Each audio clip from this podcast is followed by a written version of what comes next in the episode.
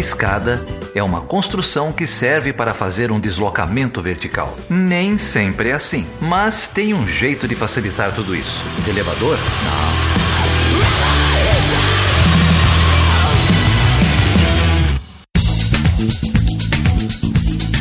Seja bem-vindo e seja bem-vinda a mais uma edição do Chutando a Escada. O meu nome é Felipe Mendonça. E eu sou o Geraldo Zaran. E hoje, Geraldo, a gente vai falar sobre o quê? Hoje a gente vai falar sobre mídia, sobre fake news, vai falar sobre cobertura internacional com um convidado mais que especial, cara. É mesmo? Quem seria esse ilustríssimo convidado? Hoje vem aqui o jornalista, blogueiro, professor da PUC, Leonardo Sakamoto, ou como ele, como a mãe dele gosta de chamá-lo, Leonardo Moretti Sakamoto. Ou Saka, também pros íntimos, né? Eu chamei o Sakamoto de Léo, porque eu sou íntimo. Baita papo, agradecer a presença dele aqui. Cara que fez tanta coisa na vida que deixou você até cansado, né, Felipe? Foi, não, deu uma, deu uma canseira no meio da, da, conversa. Mas olha, se você não conhece o Leonardo Sakamoto, para tudo e dá um Google no nome dele. Você vai cair num dos maiores blogs hoje em língua portuguesa, tá hospedado no portal UOL. Então faça isso. Se não cair num fake news patrocinado pela JBS, você entra lá no blog do UOL dele. se você quer saber mais sobre isso, fique até o fim do episódio. O que mais que tem aí essa semana pra gente contar pro pessoal aí, Felipe? Enfim, não vai dar para ler tudo, mas eu selecionei algumas coisas aqui. Tem uma, uma rede social que o Chutando Escada enfim, faz parte, que a gente nunca, nunca lê nada. É no SoundCloud. E o Lamarck Martins mandou um recadinho pra gente lá e eu queria mandar um salve pro Lamarck. Obrigado, viu? Valeu, Lamarck. Aqui no, no iTunes, o João Faria Júnior deixou um recado lá pra gente, achou que o podcast é ótimo pra leigos rir. Teve um outro aqui, o CGHDT qualquer coisa, desculpa, gente, não dá pra ler esses nicks, né? É, dizendo que a, que a qualidade do programa melhora a cada semana.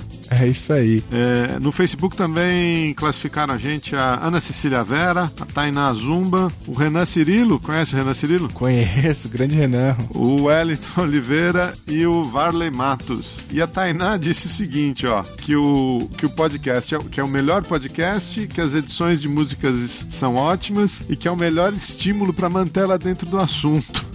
Acho que ela deve estar tá dando uma dormida e vê uma música ela dá um, Acorda, dá um né? pulo, né? Diz que tá ouvindo três por dia. Nossa, isso aqui é coragem. Então, obrigado, viu, Tainá? Olha só, eu queria fazer uma denúncia. O Fencas, o dos hosts do SciCast, ele escreveu lá no Twitter que o grupo de matemática e física do Portal Deviante tem como foto de perfil a Nazaré Tadesco, cara. Olha só que absurdo. Pô, denúncia, que é isso? Não, para com isso. Pode tirar essa foto agora. Como assim? A Nazaré tem dono, eu já falei isso pra ele.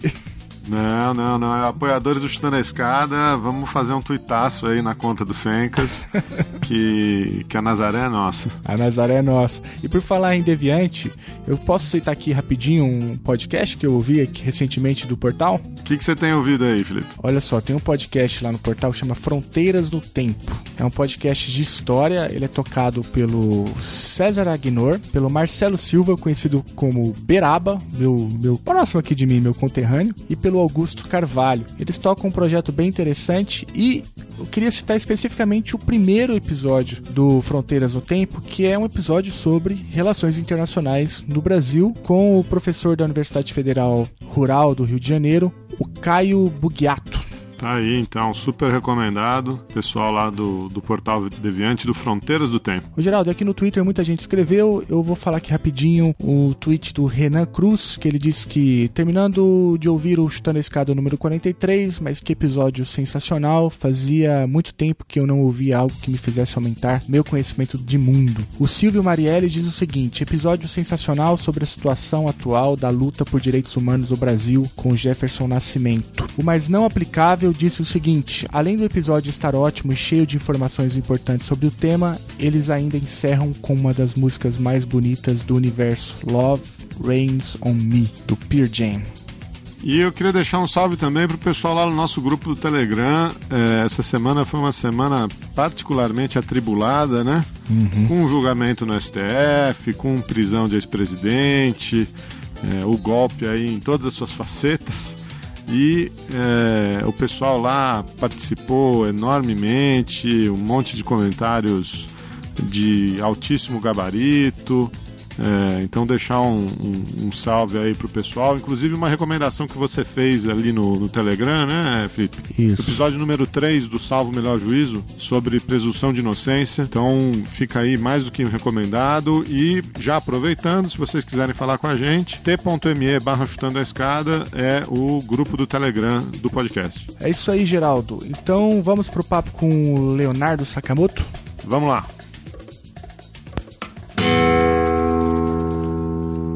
Um samba canção em homenagem ao STF.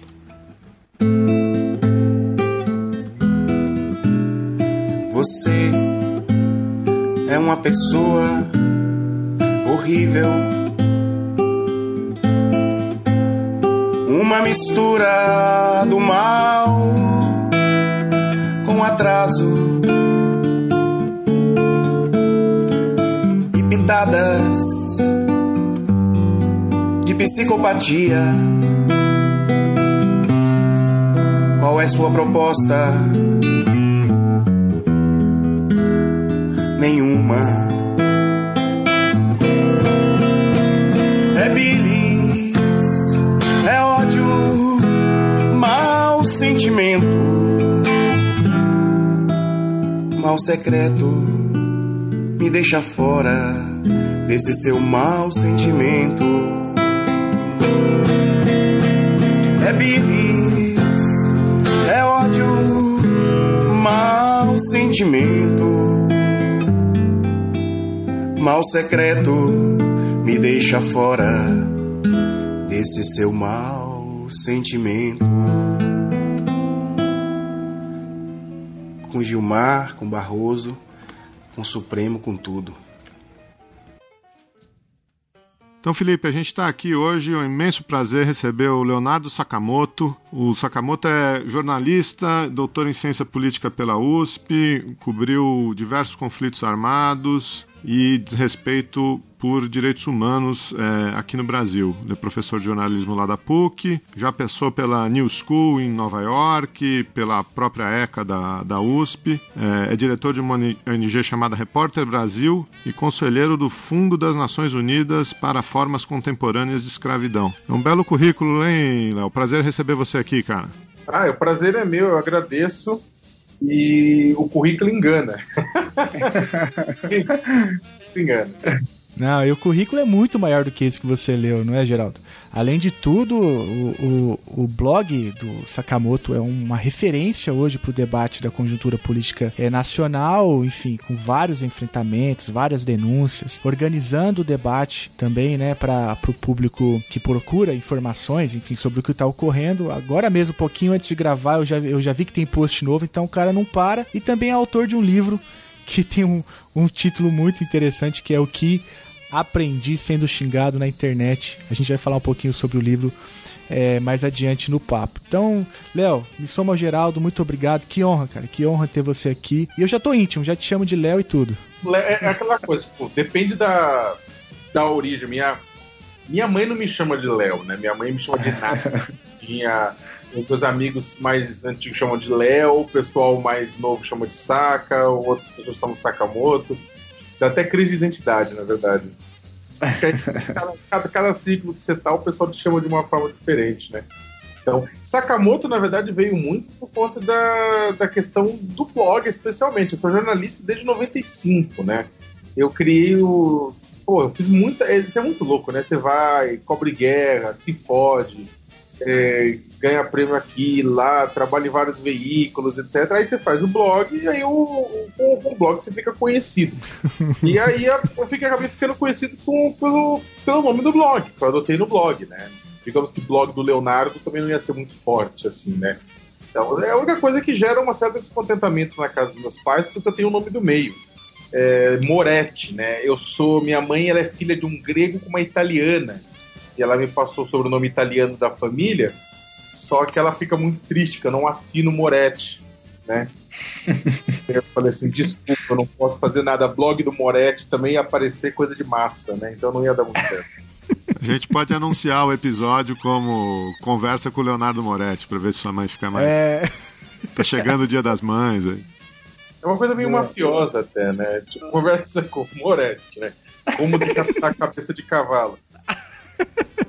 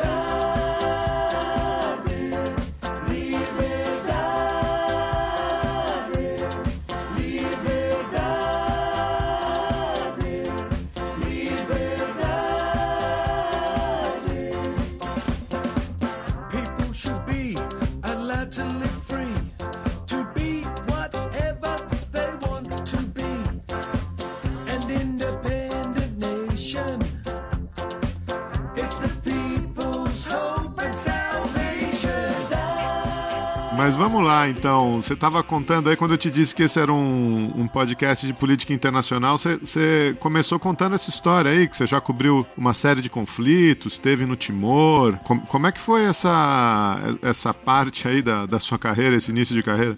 Início de carreira mesmo, início, início, eu trabalhei em revistas de turismo. Isso é muito engraçado, mas eu trabalhei em revistas de turismo, revistas náuticas, revistas de mergulho, né?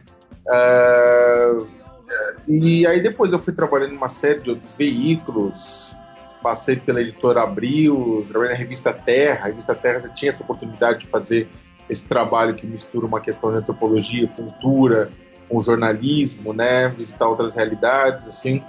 E a minha primeira experiência de cobertura foi, foi, foi até, digamos, faz, faz 20 anos agora, né? É, eu, tô com, eu vou fazer 41 é, a minha primeira experiência de cobertura internacional foi aos 21. Eu fui cobrir, eu estava terminando a faculdade, eu trabalhava no jornalismo há três anos, né?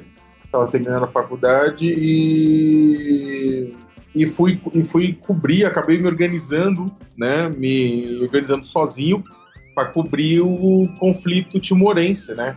Ah, bem, na, na época das guerras coloniais, né, pós-guerras coloniais, você, as colônias, ex-colônias portuguesas na África e na Ásia começam a obter sua independência. Uh, Timor-Leste começou um processo de descolonização de Portugal e esse processo foi interrompido porque a Indonésia invadiu Timor uh, antes do processo de descolonização ser completado e antes que a Timor-Leste se tornasse um país independente, né? E essa ocupação de, da Indonésia, ela não foi uma ocupação, é, digamos, é, é, tranquila, né?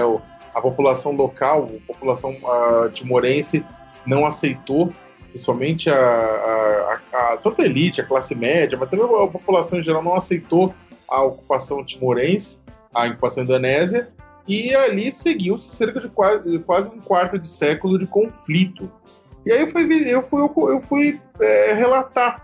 Era meio ridículo, porque o Brasil, a gente compartilhava com o Timor uma mesma herança colonial, né? Os, de certa forma, os mesmos problemas, é, e a mesma língua, por mais que não era extensamente falada, não era e não é extensamente falado português, mas é, o Brasil compartilhava várias coisas do Timor, mas dava as costas, né? Deu as costas durante a ocupação e dava as costas naquele momento, uh, já pós-guerra, pós-queda do Muro de Berlim, uh, pós, digamos, vitória uh, do capitalismo no processo. É, o Brasil manteve, manteve as costas dadas, não se falava de Timor, não se tinha jornalistas não iam cobrir, ninguém se importava. E dependendo do, dependendo da, do referencial, você alguns algum, alguma, alguns analistas apontam o genocídio timorense decorrente da ocupação indonésia, da invasão indonésia, como o maior genocídio do século XX se considerarmos a população timorense no início do conflito, né? Uh, alguns analistas chegam até colocar maior até do que, a, do que o genocídio é, judeu durante a, a Segunda Guerra, a, as mortes por, do Khmer Vermelho no Camboja, maior até do que os expurgos é, de Stalin, né? Então, só que isso é, isso é muito isso é muito interessante, porque o Brasil não, não tinha ficado sabendo disso. Né? Eu sei que não é muito saudável ficar fazendo body count, cortagem de corpos. Olha, o conflito tem que ter mais atenção porque teve mais mortos, mas o Brasil não olhava. E aí uh, eu tinha tido contato com o Ramos Horta, que tinha ganhado o Prêmio Nobel da Paz, junto com o Bispo Ximenes Belo. Uh, e o Ramos Horta tinha passado para o Brasil, eu tinha. Eu atuava como colaborador do Núcleo de Estudos da Violência da USP, tive esse contato, comecei a correr atrás, me interessar decidi ir para lá fazer a matéria por conta própria, a cobertura por conta própria, acertei com alguns veículos de comunicação. Ah, isso acabou sendo, na verdade, tanto eu fiz essa cobertura, acabou sendo meu trabalho de conclusão de curso na USP em jornalismo, acabou virando um mestrado em ciência política, né? Meu mestrado foi sobre o sucesso das da sucesso da resistência timorense nas causas. Mas foi uma cobertura muito interessante. Acabei ficando uma semana com o acampamento central da guerrilha, em Timor, é, ficando uma semana com eles acampado, rodei a ilha inteira, é, depois rodei algumas províncias da Indonésia para conversar com dissidentes, com, com, com timorenses, consegui entrar na penitenciária de Tipinang, em Jacarta, para entrevistar o Xanana Guzmão, que era o líder máximo da resistência, estava preso, né? Depois virou presidente, né? Depois virou presidente, primeiro-ministro, né?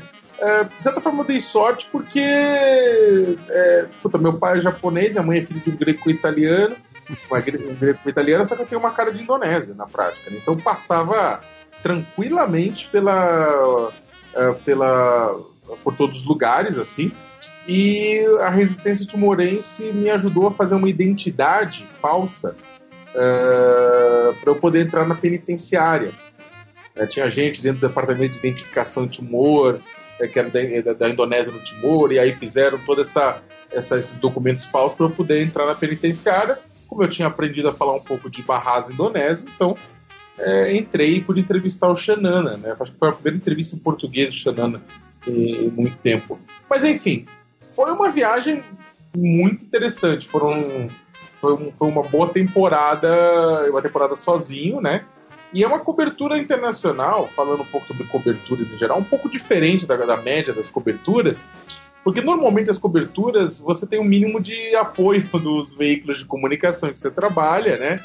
E você tem recursos financeiros, uh, você fala bem, as pessoas que vão falam bem as uma língua, né?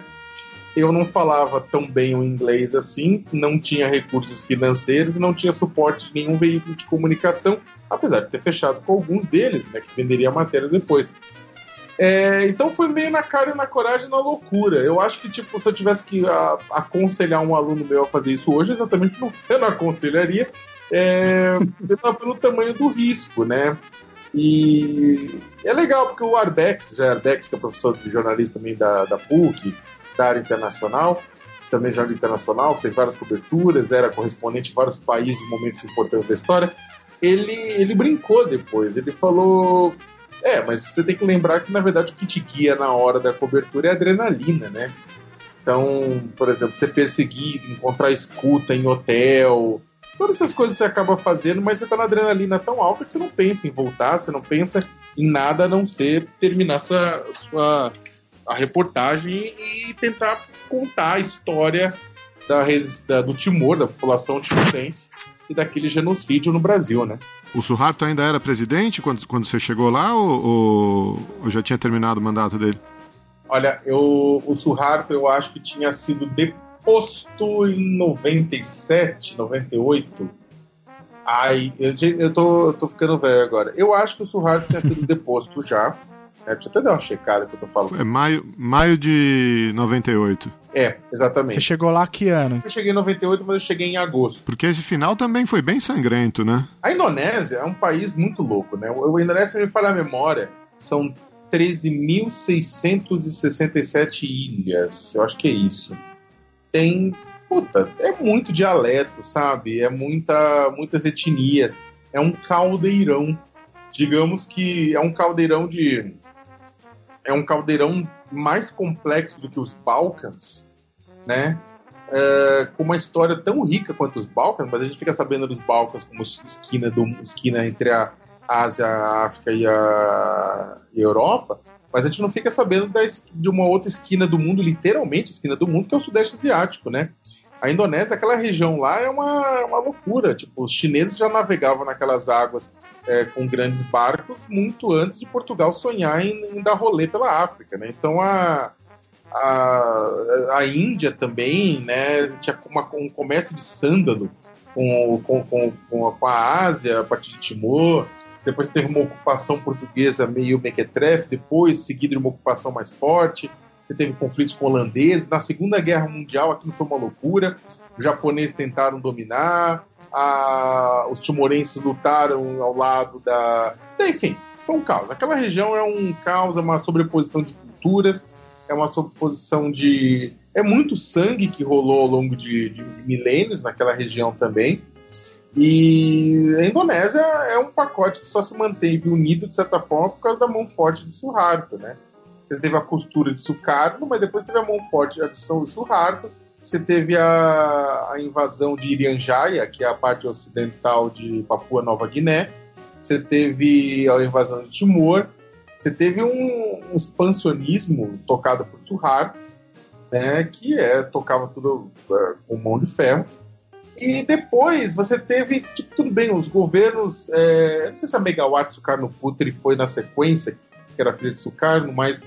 É, enfim, os governos que se sucederam também não, é, não, não, não possibilitaram, não, não, também eles acabaram debelando ou acabaram enfraquecendo ou negociando com movimentos separatistas, né? É engraçado, as pessoas ninguém conhece porra nenhuma da Indonésia, mas é quando a gente eu tenho que usar o war sabe o War da Grow? Você fala do War, você fala assim, então, olha, Banda Ate era uma província em que também queria se separar, né, que era Banda Ate que é a cidade, mas Ate, que era o povo se separar, o pessoal, o quê?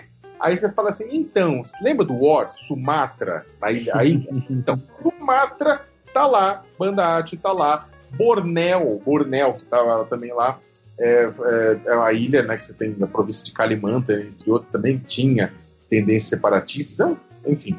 E Timor, na verdade, que o pessoal tinha medo é que se você. O que, o que em determinado momento a Indonésia falava: olha, eu não falava a boca pequena, eu não vou fazer garantir independência de Timor-Leste, se garantir isso vai gerar um efeito dominó, levando outras províncias que estão querendo independência a se separar do jugo de Java. Né? Java, que é, é uma ilhazinha, uma ilha pequena, mas que tem uma população de mais de 100 milhões de habitantes, onde estão as principais cidades, né? Então Java tem um, tinha um comportamento bastante imperialista com relação às, às outras províncias, as províncias que eram independentes por causa disso. Então Timor entrava na, nesse ponto, olha, não, não dá para dar independência, senão danou-se.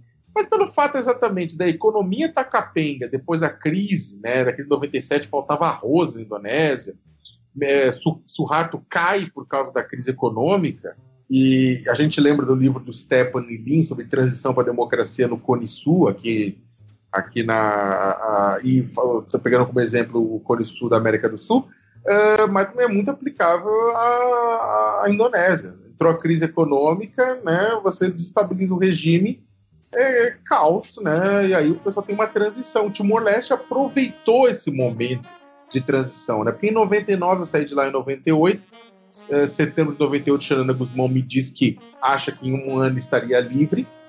Aí a análise de conjuntura dele é corretíssima, tanto é que um ano ele estava livre, um ano teve o plebiscito, a, ganhou, a liber, ganhou a independência da Indonésia e foi um processo até que em 2002 a independência foi dada, não sem antes mais derramamento de sangue, mais porrada, mais morte, até que aí depois a ONU ficou tutorando Timor durante um tempo.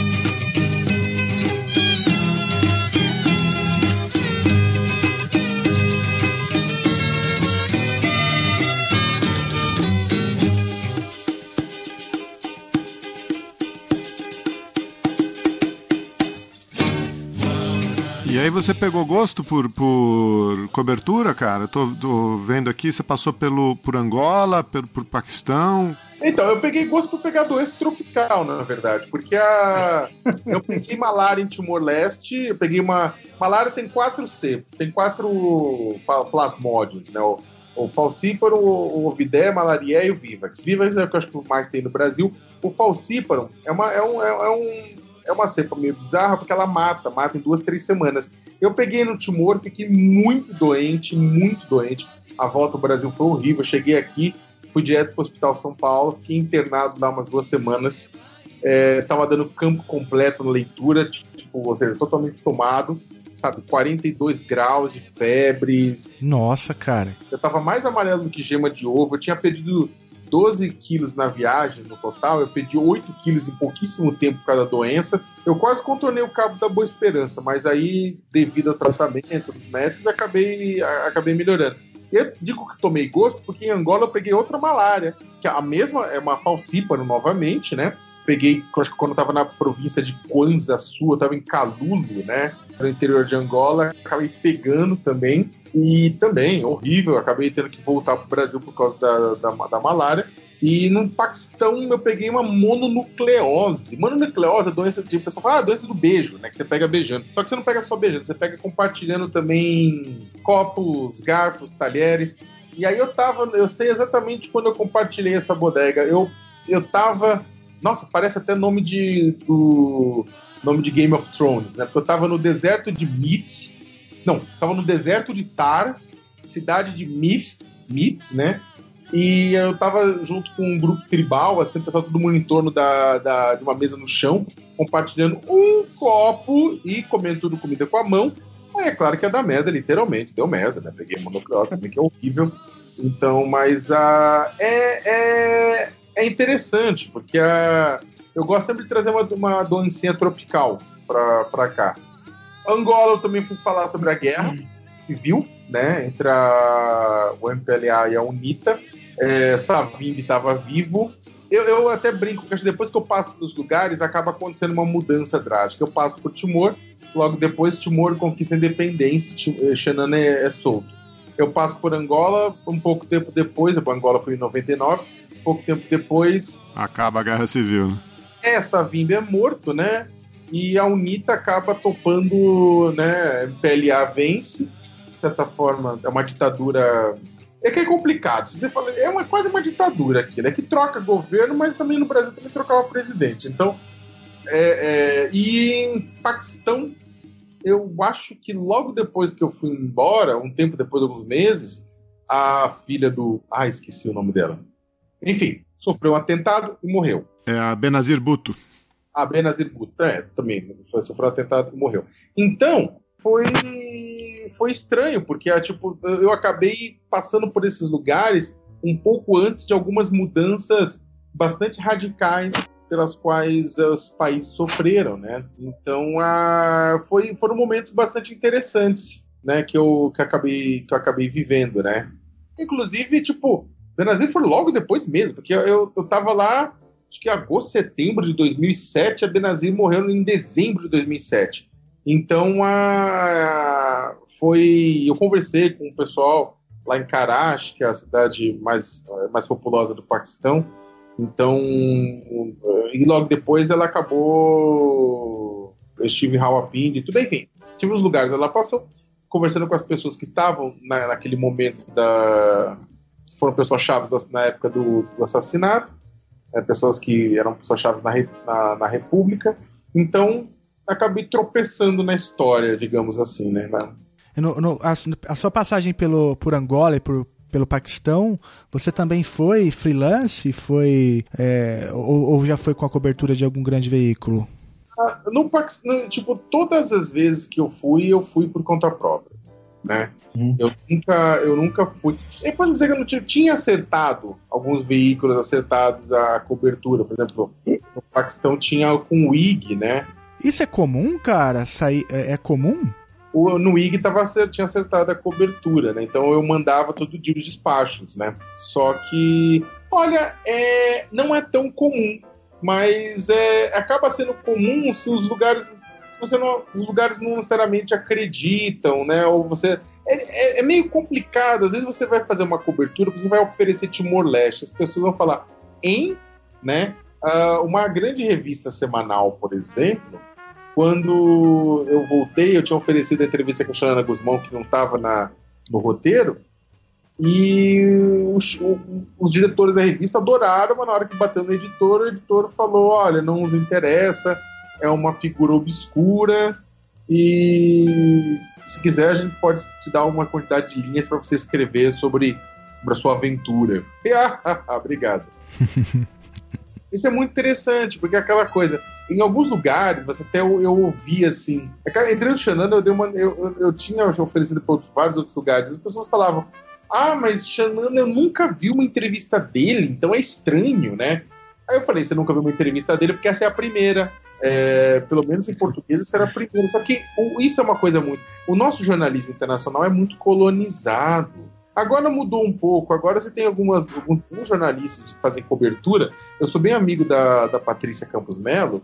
E a Pata, ela, ela faz uma cobertura incrível, dá, bota, dá as caras para bater, foi cobrir ebola no, no, no oeste da África, vai para Síria para o Iraque como, como a gente vai para o Guarujá, sabe? Então, é, é uma pessoa super e faz e constrói tudo, tem o apoio de um grande veículo, mas constrói mesmo as pessoas, ela convence as pessoas. Hoje até.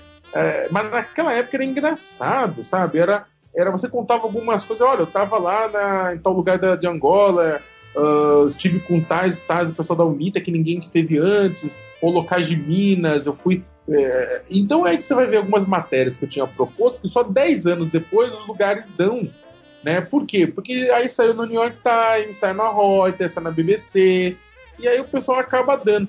Naquela, hoje agora está um pouco melhor, mas naquela época eu sentia, posso estar enganado, mas eu sentia uma colônia, um, um, um, uma dependência muito grande da, da produção internacional.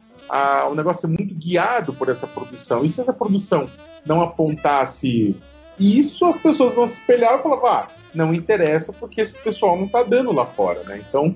Mas, mas Léo, você acha mesmo que o quadro mudou? Porque é, você citou a Patrícia Mello, a gente aqui no Chutando a Escada, a gente já entrevistou o Jamil Chad, que é um um outro correspondente, né, que, que produz, enfim, que investiga, que vai a campo. Mas assim, eu, eu tenho a impressão de que esse diagnóstico que você fez no passado permanece hoje, né, com raras exceções, como essas que, que você mencionou. Mas eu tenho a impressão que permanece essa ideia de que só se dá visibilidade àquilo que esses grandes veículos estão reproduzindo. Será que de fato há uma mudança? É que eu acho também que é o seguinte, eu acho que comparação ao tamanho da, da cobertura internacional, a cobertura também mingua, né? Você tem menos gente fazendo cobertura. Só que ao mesmo tempo você tem gente independente, você tem gente que, dá, que produz por conta própria, que é mais fácil agora do que antes. Eu acho que, eu não sei, olhando para os colegas, eu acho que eles até têm mais eh, liberdade de, de propor coisas novas, eu acho. Eu não sei se tem liberdade de produzir tudo que eles gostariam, mas propor coisas novas tem. Uhum. Por exemplo, essa história de ir, ir cobrir o ebola que a Patrícia fez, eu não. Eu acho que há 10 anos antes, assim, os lugares iam falar, não, mas que besteira, que bobagem, é um risco desnecessário, tudo. Eu acho que os veículos hoje. Eu, eu acho que a, a, a internet ela, ela aproximou muito uh, possibilitou as pessoas a terem uma, um acesso a uma quantidade muito grande de conteúdo, conteúdo traduzido. Você pode ler despacho, bota no Google Translator, lê o despacho, não importa se você lê, se quer ler o Xinhua em, em original, você vai lá, bota no negócio chinês, lê em português, você tem acesso à informação fácil, rápido. Então eu acredito que os veículos de comunicação né, que estão produzindo é, conteúdo internacional, eles têm que é, demonstrar um diferencial sobre o risco de naufragar. Porque para que que eu vou ler tal, tal veículo de comunicação? Ah, vou ler porque tem uma análise de alguém, um brasileiro que foi fazer isso ou que foi fazer uma coisa diferente, interessante e tudo isso mais. Eu acho que é uma questão de. não é uma questão de, de, de evolução do ser humano, eu acho que é uma questão é quase seleção natural, é sobrevivência, né?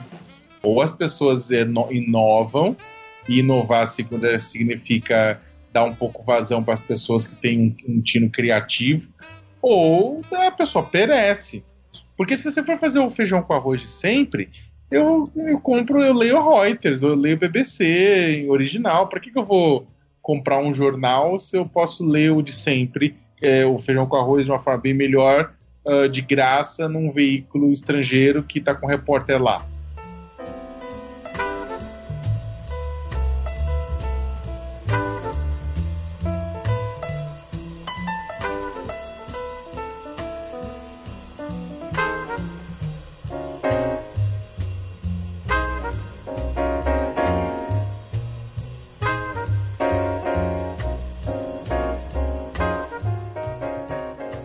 Aí você voltou para o Brasil e, e, e, é dessa época, 2007, 2008, que, que, que começa o blog? Como que foi essa, essa transição? Então, a, é, é, meio complexo, as, as, coisas se imbricam, porque em 2001 eu comecei a... Basicamente, eu, eu saio da Abril em, dois, no, em 98, eu entro no Abril, 99, 2000... Aí em 2000 eu saio da Abril, 2000 eu começo a dar aula na, na EC Jornalismo, lá na, na USP, com o professor convidado crio a Repórter Brasil em 2001, junto com outros colegas jornalistas, cientistas sociais. Daí, ao mesmo tempo que eu estou fazendo essa, eu faço essas coberturas é, fora do Brasil, eu acabo fazendo. É, eu viajei muito mais dentro do Brasil nesse período. É, nesses anos, primeiros anos de Repórter Brasil, eu acabei eu consegui fazer matéria sobre problemas sociais em todos os estados do país, pelo menos uma vez pelo menos uma vez. Então, eu acho que eu sou uma. Eu, eu, fico feliz. Meus colegas falam, ah, eu visitei tantos países. Eu falei, você conhece todos os estados do país? Todas as capitais do interior? Não, não, eu conheço. Eu acho que isso, aliás, é muito mais difícil do que. É muito mais fácil encontrar alguém que visitou a Europa inteira do que visitou os 27 unidades da Federação Brasileira. E ainda mais sendo jornalista, ainda mais fazendo matéria, ainda mais ficando no lugar um tempo, é, não indo só para aproveitar a praia, mas indo para o interior, né? Eu conheci o Nordeste primeiro interior e depois o litoral. Então, a, eu tenho. E, e, eu fui bater perna. Né?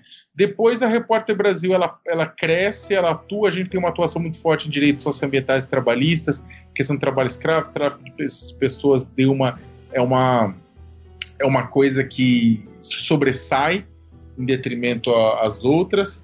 A, a, por conta disso, tivemos o, produzimos informação de qualidade, rastreamos cadeias de valor, responsabilizamos empresas estrangeiras como ponta final de cadeias produtivas que começavam em lugares com trabalho escravo. E aí a gente viajou muito para falar com empresas de outros países, falar com outros governos, para tentar buscar mostrar o que estava acontecendo, mostrar é, os é, como na verdade essas empresas deveriam agir para não sofrerem impactos negativos uma vez que elas estavam financiando diretamente o trabalho escravo.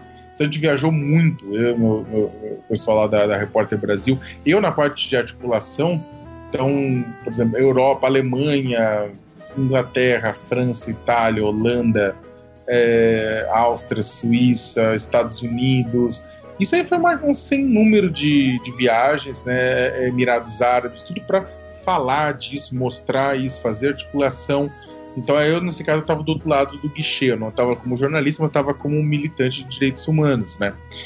Em 2006 nasce o blog, o blog de 2006, o blog completa 12 anos é, este ano, o que olhando em perspectiva da desespero, porque escrever todo dia é muito louco, assim, sabe? Você ganha uma, uma outra dimensão é, das coisas. E, e aí a Repórter Brasil 2000, ou seja, a Repórter Brasil 2001 a, começa logo na sequência das viagens internacionais, o blog é de 2006.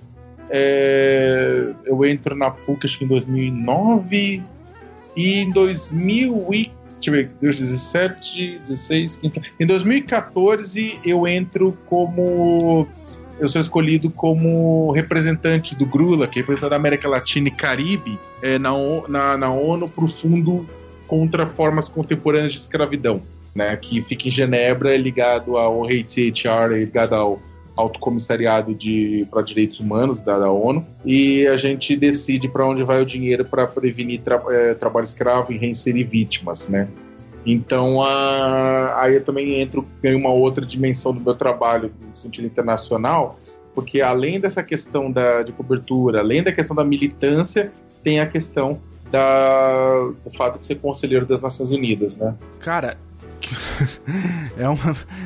Até, dá até canseira de te ouvir tanta coisa que você fez, cara. Mas vamos lá. Mas o blog, é, ele começa em 2006, vai completar 12 anos. E, cara, o, o blog já nasce no, no, no, no, portal Wall? Como que é? Ele começa como uma, uma atividade da ONG, uma atividade individual? Como, como que surgiu a ideia? Ele nasce como um produto da ONG, fica poucos meses, vai pro IG, hum. porque eu tinha, eu tinha trabalhado no IG, né, uma temporada como repórter especial, aí no IG, meu blog vai pro IG, fica três anos no IG, 2000, final de 2006, aí 2007, 8 e 9 fica no IG, uh, 2010 ele vai pro UOL.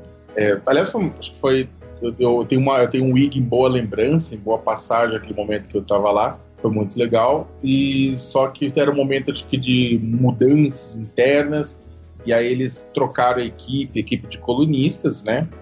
E eu agradeço muitíssimo a eles por ter me, por ter me dispensado, porque na verdade já tinha tido inclusive o convite do UOL para ir para lá, para migrar, e aí eu migrei. Uh, não teve nenhum dia que ficou sem um, sem um blog, né?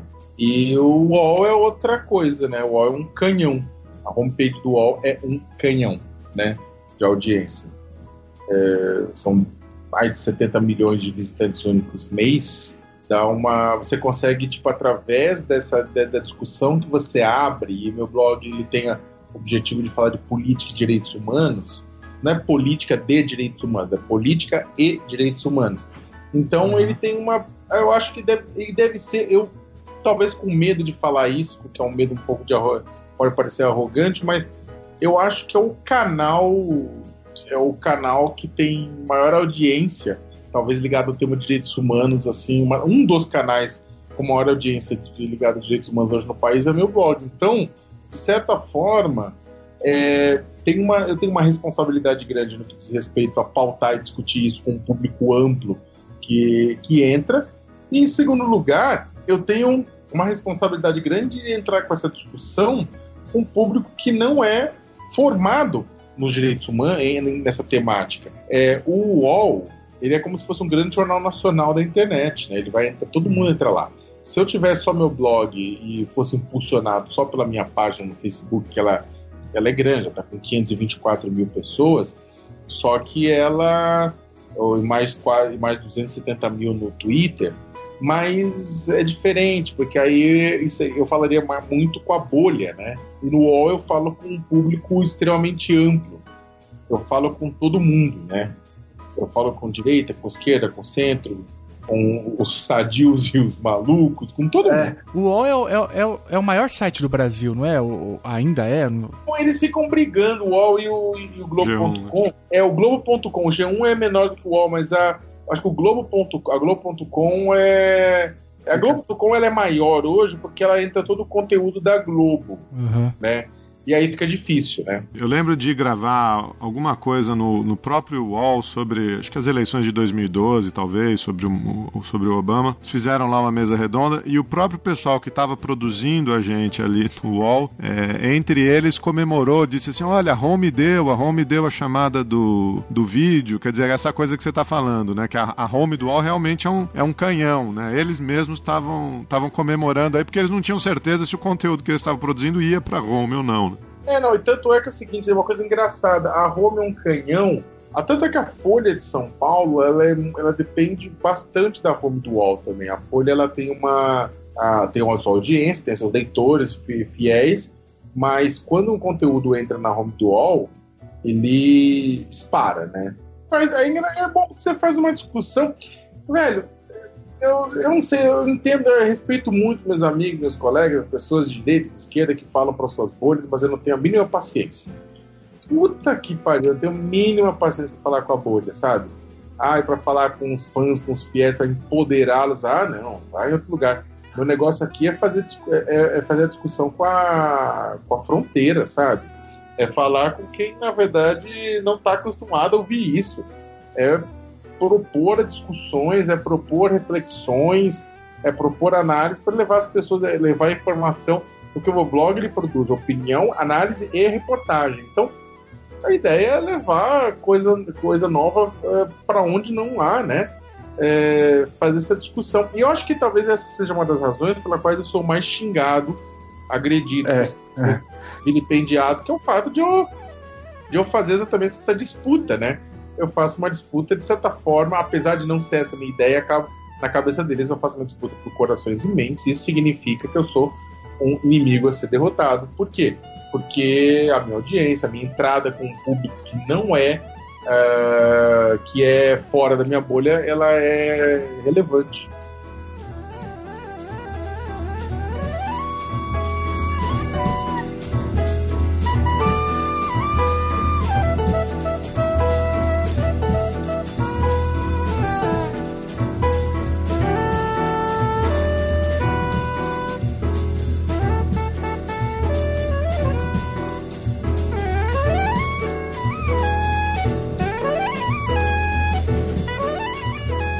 Você tocou no, no assunto, cara, é, vamos continuar nesse tema aí. Eu, eu, lembro de ter lido, acho que um ano atrás, talvez um pouco mais, é, uma, uma matéria sua contando exatamente isso, né? Contando como você tinha sido alvo de. Naquela época a gente nem chamava de fake news, mas é o que é o que hoje é, virou esse termo, né? É, gente espalhando boato que você estava recebendo dinheiro de partido ou, ou, de outras instituições e você conseguiu rastrear essa, é, esse trajeto, né? Como que você, como que você encara isso, ou, ou, a internet hoje, esse ambiente que a gente vive? É, semana passada tiveram as notícias Uh, do, dos sites divulgando informações falsas sobre a, a Marielle Franco, Uh, envolvendo partidos ou, movimentos políticos, enfim, como que você enxerga esse, esse ambiente, a, a, sua trajetória aí, o seu sua experiência pessoal com isso aí? Puxa, eu, eu, sou vítima de fake news desde que me conheço por gente na internet, eu acho. Normalmente quando você, porque eu, eu mais do que qualquer qualquer coisa que linguagem esquerda e direita, eu acabo lidando com eu deixo muita gente irritada que tem dinheiro, sabe? Muita gente que tem dinheiro fica irritada comigo. Grande empresário, fazendeiro, industrial, né, é, exportador. Quando você faz uma denúncia né, mostrando que determinado produto, determinada cadeia de valor está contaminada com trabalho escravo, isso pode levar, isso leva. E a gente tem atuado nesse sentido de mostrar é, para empresas, para bancos, para grandes compradores, as suas cadeias de valor, isso leva a perda de. Alguém vai perder dinheiro, né? Não é dinheiro, é dinheiro grosso. Quer ver um exemplo? A gente começou a rastrear cadeias produtivas de trabalho escravo em 2003. É, em 2005, a gente, depois de ter feito uma grande pesquisa mostrando uma rede com mais de 300 empresas que se beneficiavam direto e indiretamente de trabalho escravo, nós, Instituto Etos, e a Organização Internacional do Trabalho, nós lançamos o Pacto Nacional pela Erradicação do Trabalho Escravo. O pacto, no final das contas, acabou tendo cerca de 400 empresas e associações que representavam 30% do PIB brasileiro. As empresas que estavam lá, ou seja, uma, alguém entrava, alguém era flagrado com trabalho escravo, eles cortavam crédito e cortavam comercialização. Então, por exemplo, a COSAN entrou na lista suja no 31 de dezembro de 2009. Primeira semana de janeiro, a COSAN caiu na Bovespa mais de 5 pontos, quase 6 pontos. Caiu em Nova York, né? Uh, a Zara entrou na lista suja. O que, que aconteceu? A Zara, desculpa, foi flagrada com trabalho escravo e a gente atuou junto, ajudou nesse processo, tudo. Uh, ela caiu na Bolsa de Madrid, quase 4 pontos. MRV Engenharia entra na lista suja, cai, cai, cai, cai. Aí o que acontece? É, as, tem muita empresa que foi para ia para cima, pressionava, fazia todo direito, divulgava, criava mentira. Então, ou seja, de certa forma a gente estava acostumado né, com isso. O que aconteceu é que depois de 2014, o 2014 o PT e o PSDB transformaram a internet num ringue de luta no gel só que com facas afiadas, né? Então as pessoas saíram machucadas daquilo. Aquilo saiu, é, só piorou, a polarização foi aumentando.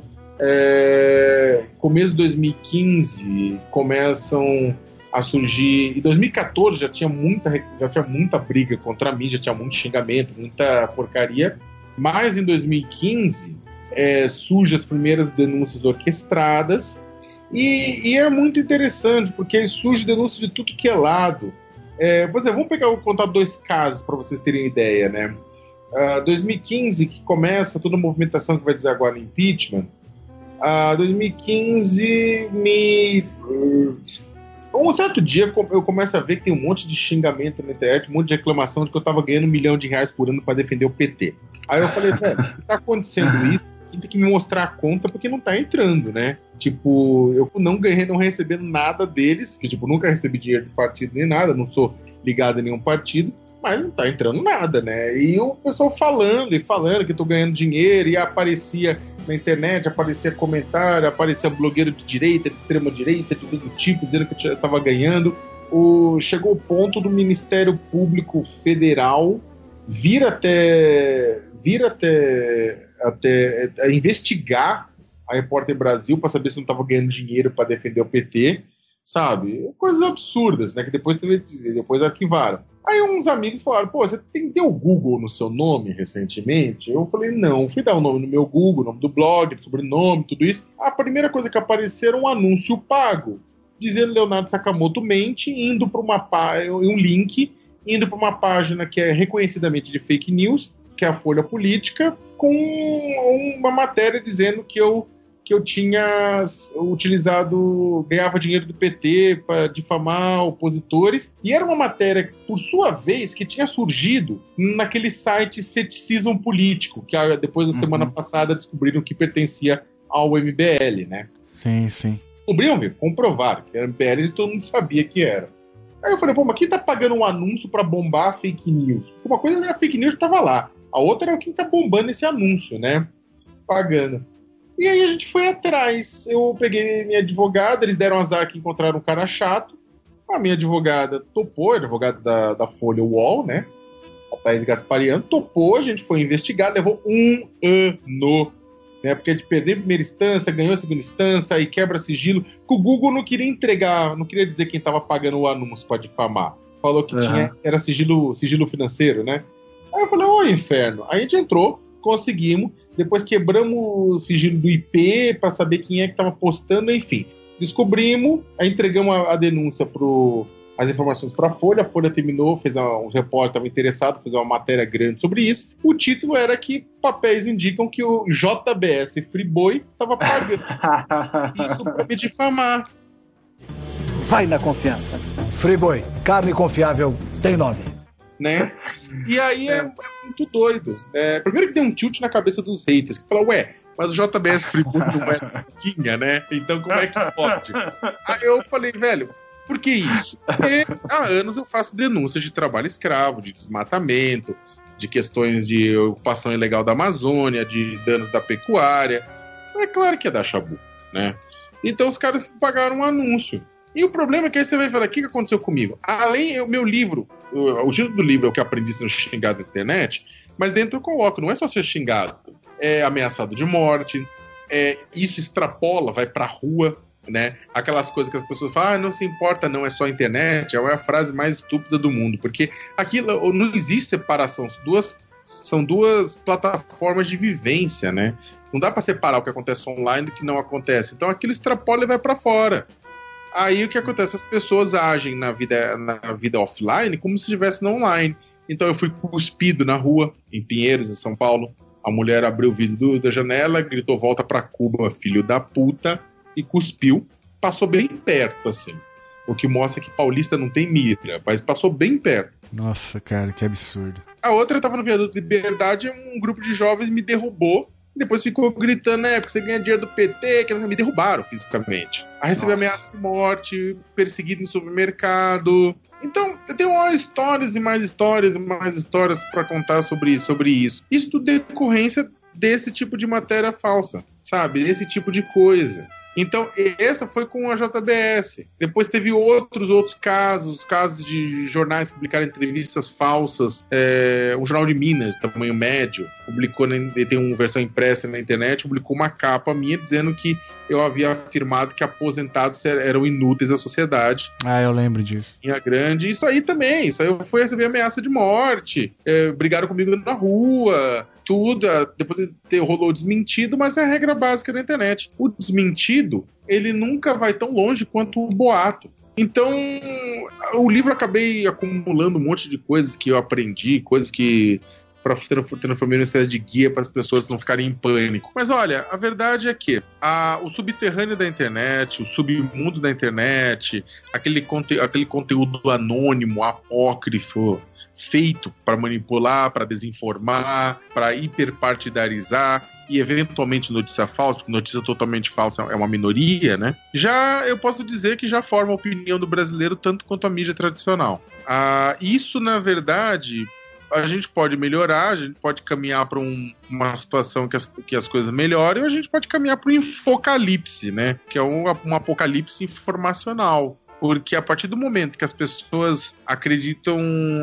A gente tem, é, as pessoas estão. A gente tá. Isso lida com algumas coisas que são conhecidas do, do comportamento humano. Da gente tender a achar que é verdade tudo aquilo que a gente acredita e mentir aquilo que a gente não acredita. De ter uma, uma bolha a bolha aqui, porque os algoritmos das redes sociais, eles são organizados de forma a garantir que você tenha a sua experiência mais agradável possível. Por quê? Porque assim você fica mais tempo absorvendo anúncio e fica mais tempo produzindo conteúdo, porque afinal de contas, quem produz conteúdo nas redes sociais somos nós. Né? Eles não têm uhum. conteúdo, o conteúdo é nosso. Então, é, é claro que isso, para deixar mais agradável, eles querem eles vão mostrar aquilo com a qual você, com as coisas com que você concorda. E isso ferra também as coisas, porque a vida não é só aquilo que a gente concorda. Criar uma bolha acaba evitando que a gente tenha contato com a diferença, com o diferente, com outras coisas, e fazendo com que é, achemos que a vida ela só tem uma, só tem uma dimensão, uma cor. E isso vai se aprofundando, e se aprofundando cada vez mais, e mais, e mais, e mais, e mais. Culpa das redes sociais também. Culpa do pessoal que atua de forma a manipular as redes sociais, manipular a informação também. Mas também culpa nossa que somos incapazes de atuar na alfabetização midiática da população, culpa da, da mídia que é incapaz de, de atuar de uma forma firme. Agora que começou a água bater na bunda, então os grandes veículos de comunicação estão um pouco mais dedicados, Globo, Folha, etc., estão dedicados a, a mostrar quem é que faz fake news, assim, né? Quem faz manipulação, desinformação. Mas está muito atrasado e ainda é muito incipiente. A gente devia estar tá denunciando.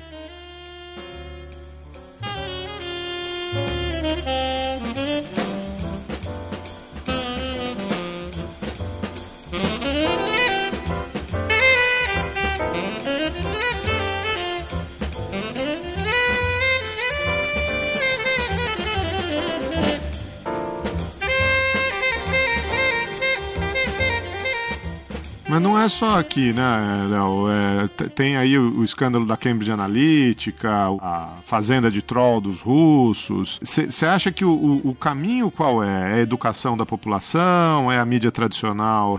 É denúncia e criminalização desse tipo de comportamento? O que você enxerga? É que é o seguinte, quando você vai por mais que não seja no mundo inteiro, você tem lugares e lugares. Tem pesquisas que mostram que o brasileiro tem muito mais medo de notícia falsa do que o alemão. E aí você vai ver a estratificação da denúncia, porque na Alemanha as pessoas confiam menos em notícia falsa do que no Brasil. Né? Isso depende. A gente não tem leitores formados e a gente não tem pessoas formadas para o debate público. São duas coisas. Não temos leitores formados e não temos pessoas formadas no debate público. Isso quando. A... O que aconteceu? De repente, a... tivemos as pessoas que não tinham acesso a jornal se informavam só pela TV e pela rádio. Olha, lá tem acesso a um smartphone por um preço ridiculamente baixo e a partir daquele momento torna-se um produtor de conteúdo e torna-se uma pessoa, uma pessoa que vai absorver conteúdo. Ela vai acreditar no que ela, no que ela quer acreditar, ela vai postar coisas, mesmo que ela não acredite, mas simplesmente pelo prazer de ser o primeiro a postar. Isso é um comportamento humano. O ser humano tem prazer de levar notícia nova para outra pessoa. eh, gera poder, gera um monte de coisas, né?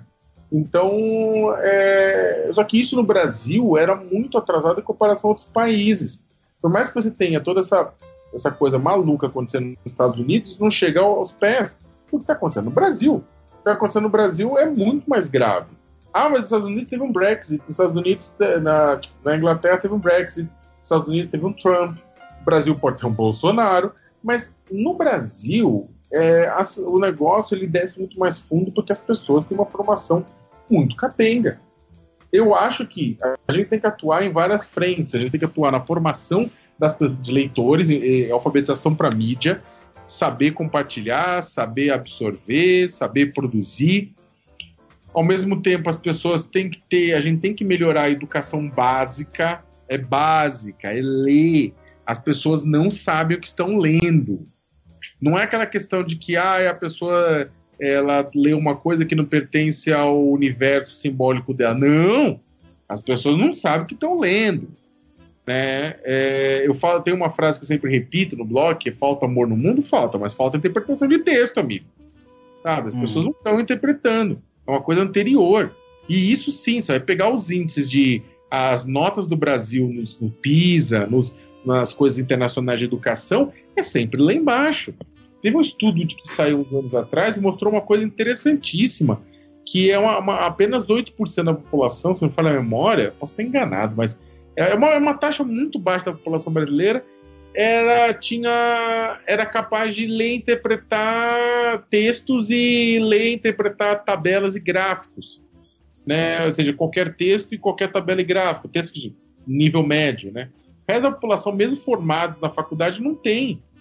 Então, a, a, você soma essas características de rede social, falta de alfabetização mediática, soma a deficiência na educação, e aí soma uma falta de regulação das plataformas digitais, desculpa, Facebook, Twitter, Google, Amazon, devia tudo ser tudo regulado. Porque primeiro que eles, é, eles, é, eles aprofundam a situação de bolha, por mais que eles estejam atuando e lutando para melhorar a questão das fake news, também é, a forma como garante-se impulsionamento de conteúdo, é, a forma como se espalham perfis falsos, a forma como se espalham sites de, de notícia falsa, é super complicado, eles precisam olhar para isso, e principalmente uma coisa que é a pior de tudo que a gente não olha, que não é a questão de notícia falsa, não é a questão de, de, de, de conteúdo falso, de perfil falso. O pior é que todas as plataformas reúnem uma quantidade muito grande de dados sobre a nossa existência. E aí tem é, cálculos que mostram. Você tem de 100 a 150 curtidas, análise de curtidas de suas no Facebook, a, é capaz de a pessoa é capaz, o analista que está com esses dados é capaz de conhecer você tanto quanto seu melhor amigo. 200, 250, um número parecido, é capaz de conhecer tanto quanto você. Acima de 300 análises de curtidas, é capaz de prever, prever o seu comportamento daqui a algum tempo. Então é prever que você daqui a tanto tempo vai querer um tênis tal. É prever que daqui a tanto tempo você vai querer viajar para lugar tal. E a partir disso, vendendo esses dados é capaz de manipular, criando na gente demandas, desejos, vontades que a gente não tinha necessariamente, sabendo que há uma predisposição para alguma coisa. Com isso, a gente pode estar tá matando simplesmente a vontade e, a e, e aumentar, matando o desejo individual criando simplesmente um exército de zumbis. Ah, mas isso é impossível. Ué, como assim? Isso já é feito. Toda hora o Facebook faz experiências, experiências tipo, que são super é, assustadoras, que é, por exemplo, testar a, o aumento da felicidade de determinado grupo populacional. E eles aumentam com a, com a regulação da, da timeline e deixam as pessoas mais felizes do que o grupo de controle. Gente, olha o que está acontecendo. Então, a, a gente precisa também atuar na regulação das plataformas digitais. Não é regular, não é definir o que é fake news, porque eu prefiro, aliás, que exista fake news do que exista do que o Estado brasileiro regulando o que é verdade e o que é mentira.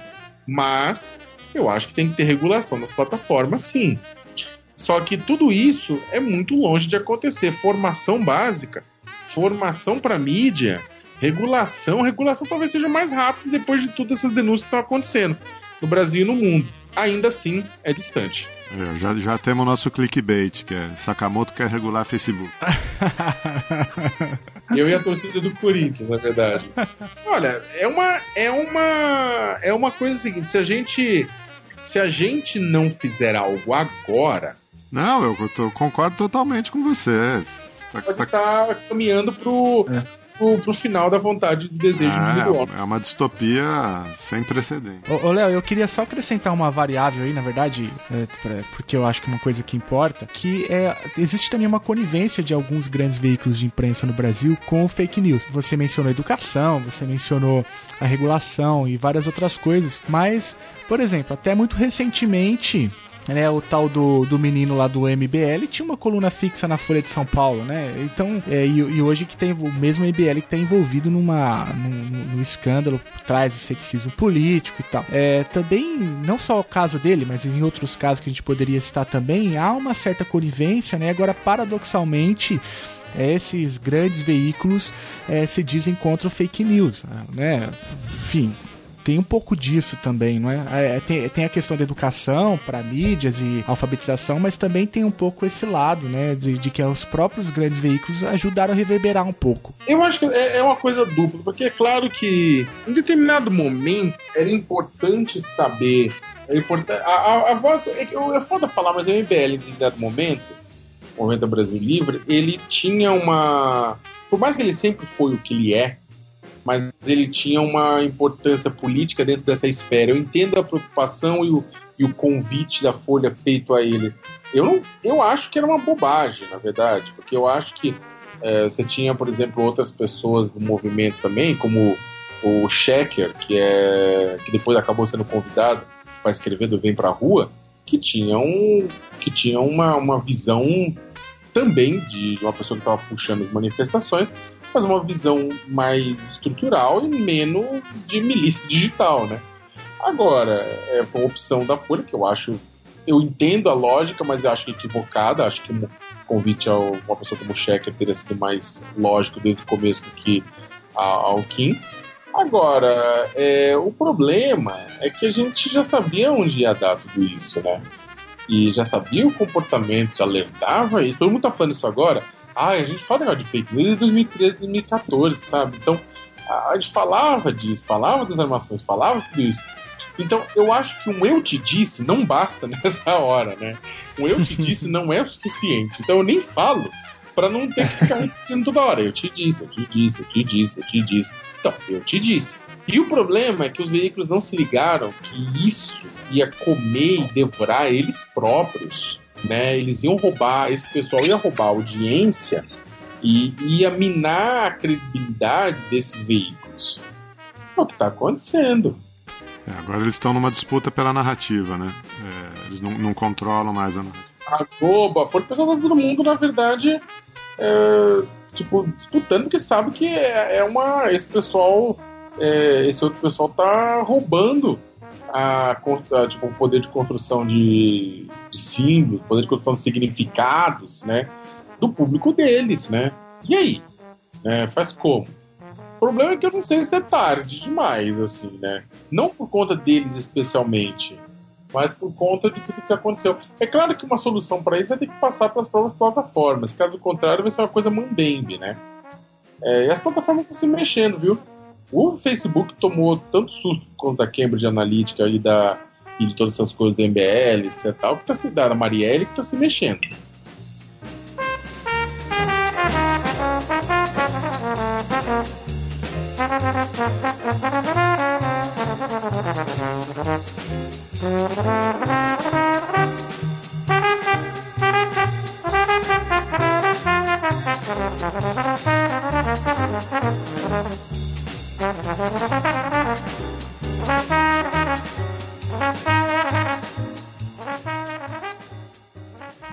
Tem mais alguma coisa, algum, algum tema que você acha importante, que a gente não, não tocou, alguma pergunta que a gente não fez. Olha, eu tô. É uma. É, uma, é da uma. É da Souk, é da Souk burro em ponta de faca, né? Ainda mais em ano eleitoral, você já começa. Já tinha, tinha diminuído no ano passado os ataques e agora esse ano voltou de novo. O problema é que não tem muito o que fazer além de denunciar, além de ir para cima. Agora, é, a gente, eu acho que é importante as pessoas entenderem. Isso é uma coisa, ainda mais o pessoal acha que está mais à esquerda. Você, meus amigos falam, não, não é tanto, não é. Porque é o seguinte, por mais que a gente critique, a, a, as pessoas critiquem os veículos de comunicação tradicionais, eles têm uma diferença muito grande em relação aos veículos que operam mídia falsa, operam conteúdo falso. Eles dão a cara para bater. Em última instância, eles podem ser processados.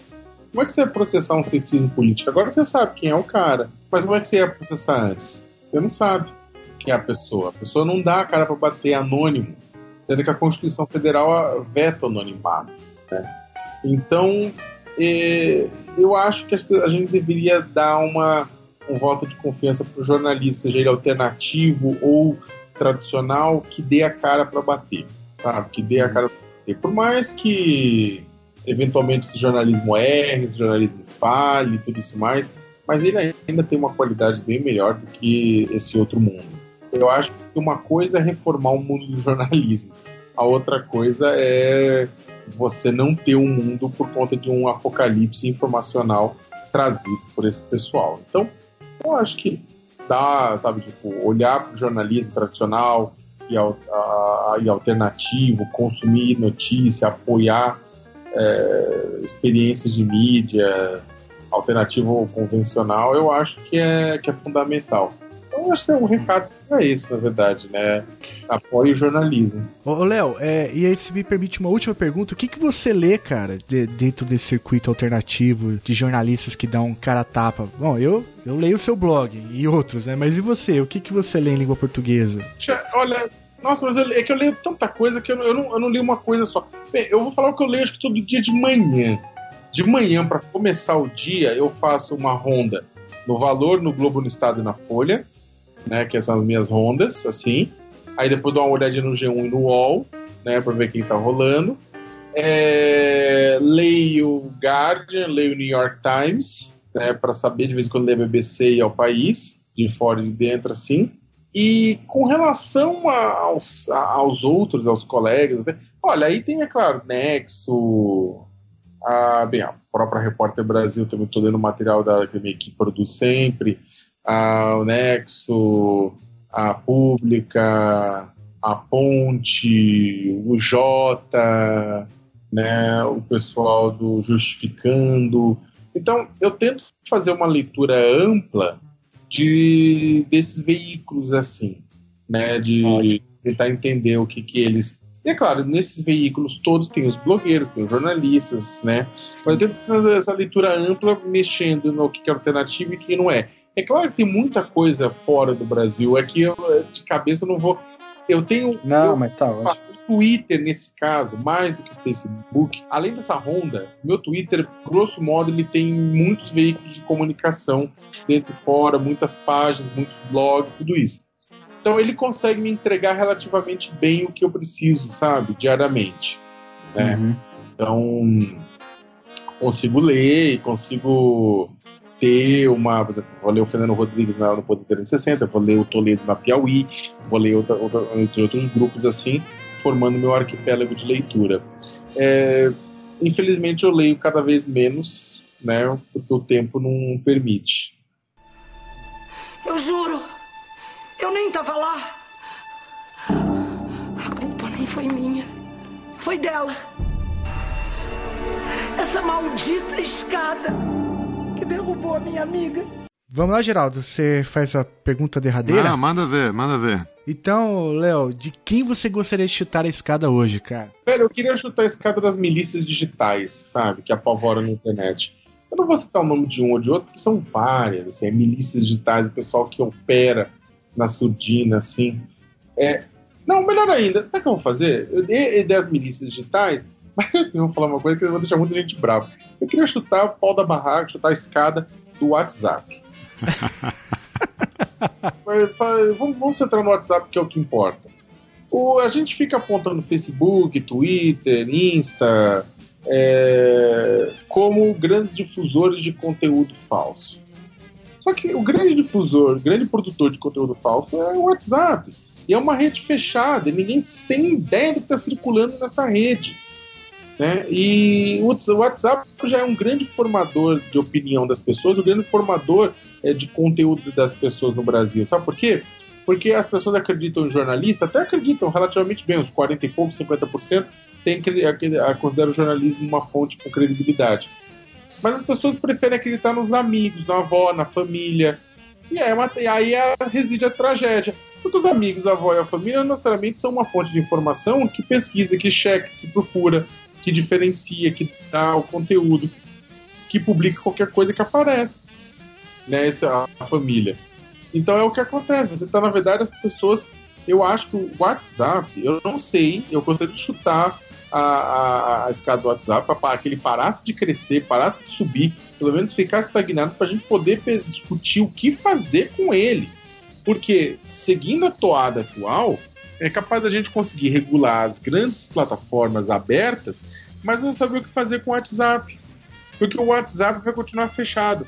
Aí o WhatsApp vai depender do quê? De melhoria na formação das pessoas para mídia e para formação básica. Só que isso leva uma geração. Só que eu acho que a gente não tem uma geração para resolver o problema. Então, seria por aí. Sensacional, cara. É o segundo clickbait. Vamos acabar com o WhatsApp. Hoje eu recebi um WhatsApp da, da família aí que o Pablo Vittar vai, sei lá o que, educar as crianças na escola. É, é alguma coisa assim. Eu falei, puta que pariu. Eu ainda não saí do grupo da família, mas estou prestes a sair. Não, esse, esse é o problema, cara, porque aí você, você fala, você, você chega e fala, oh, você acredita nisso? Tá errado. Fala assim, é, por que tá errado? Saiu na Folha? Por que eu acreditar na Folha e não posso acreditar no, no Zezão? Zezão é meu amigo. Prestou dinheiro que eu tava de, devendo. Por que, que eu não posso acreditar nele? Por que, que eu sou obrigado a acreditar na Folha? Você é louco? Folha é comunista. Aí eu falei assim, velho, tipo, você faz o que com isso? Não sei, sacrifica o tio.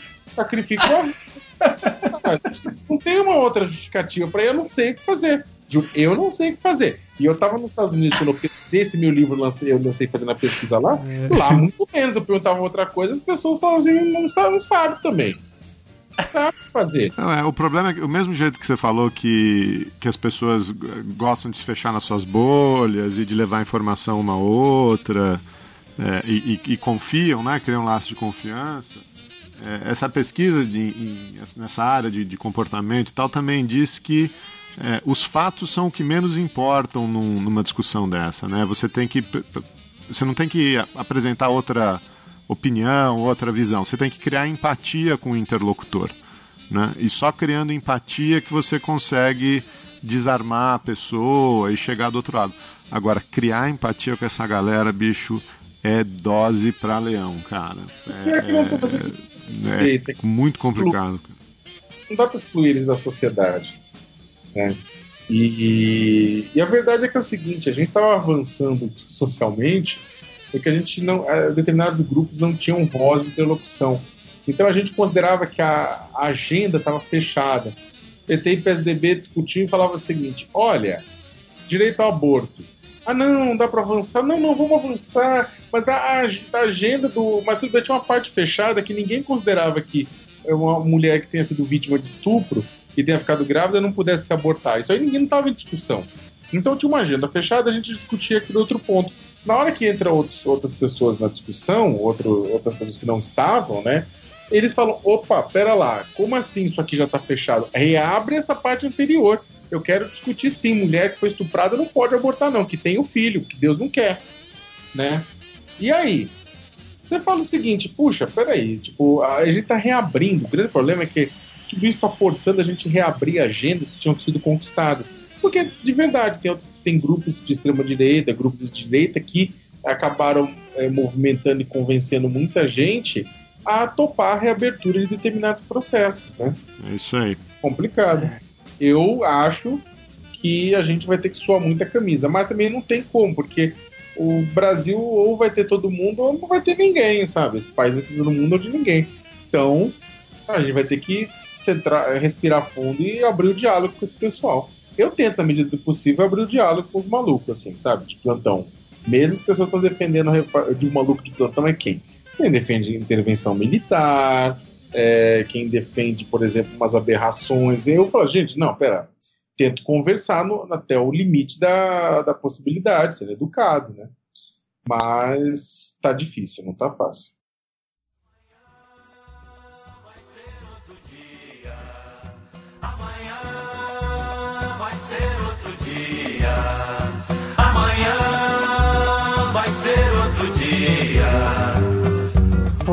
Hoje você é quem manda, falou, tá falado, não tem discussão, não.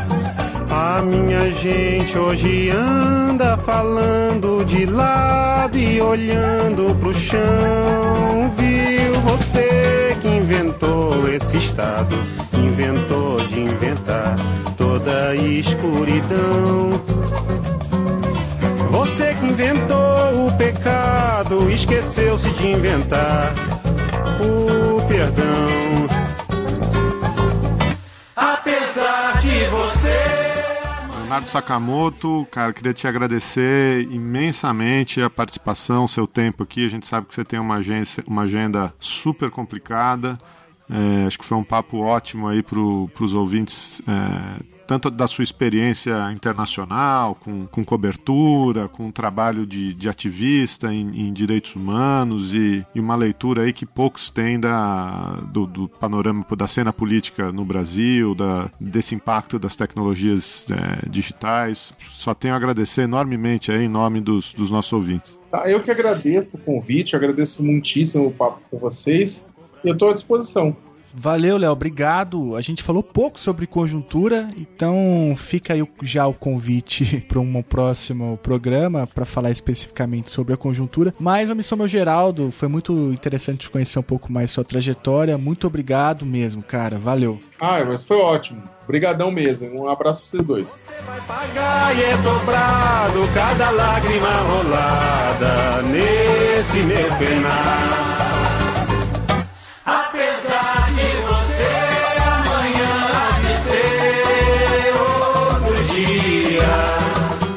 É isso aí, gente. Esse foi o nosso papo com o Leonardo Sakamoto. E se você gostou desse episódio, acesse o nosso site, chutandoescada.com.br, dá uma olhada nos episódios antigos. Tem muita discussão sobre política doméstica, sobre política internacional. E se você quiser receber as nossas atualizações toda semana, é só assinar o feed do podcast. Pode ser diretamente no iTunes, se você estiver usando iOS, ou em algum dos aplicativos de podcast do Android. Você assina o feed do Chutando a Escada e aí toda semana vai receber as atualizações do nosso podcast. Obrigado, um abraço.